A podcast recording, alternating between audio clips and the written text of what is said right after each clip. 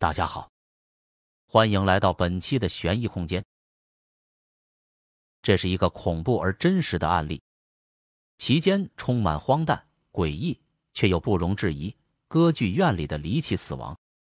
二零零七年三月，为了庆祝建市七百八十六周年，俄罗斯夏诺夫哥罗德市曾名高尔基市商会共同筹资上演歌剧《浮士德》。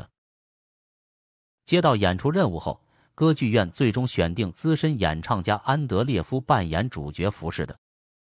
多年的演艺生涯练就了安德烈夫一双传神的眸子，他甚至只用眼神就能表达出喜怒哀乐。四月二十三日，安德烈夫参加集体彩排，在第五幕的宫殿篇，安德烈夫饰演已届高龄的浮士德，此刻的愤怒是全剧的最高潮。在大运河前，焦躁不安的与梅菲斯特对白。这是一段充满了压抑、愤怒的台词。安德烈夫到这时宛然变成了浮士德，充满了愤怒的力量。此时，场下一名场景师在搬运道具，声音偏大了些。安德烈夫不满的瞪向他，希望他能安静下来。场景师接触到了安德烈夫的目光，他的身体猛地颤抖了一下。呆立片刻，然后突然倒了下去。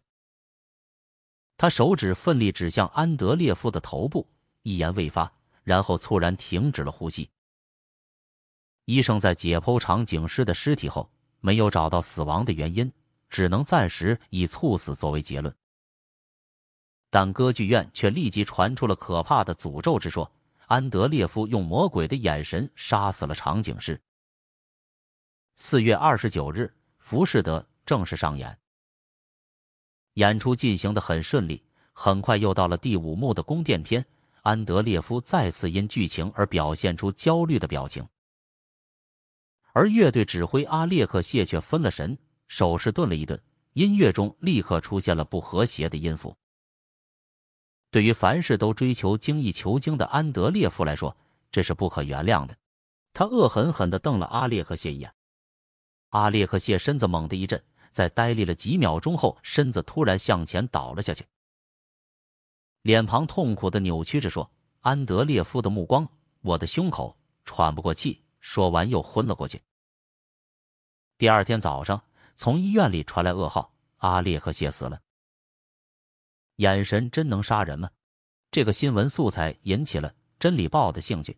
他们请来了俄罗斯脑波信息技术研究所的所长弗拉德和生物学博士格兰特一起前往夏诺夫哥罗德市一探眼神杀人事件的真相。弗拉德和格兰特重现了案发现场，他们将歌剧院清场，将一切状态都恢复到演出时的状况，让安德烈夫的目光对准一只固定在对面的猴子。然后用功能性磁共振成像技术当场记录猴子在接受安德烈夫眼神时的反应。当安德烈夫又演唱到第五幕时，猴子有些焦灼不安地扭动身体。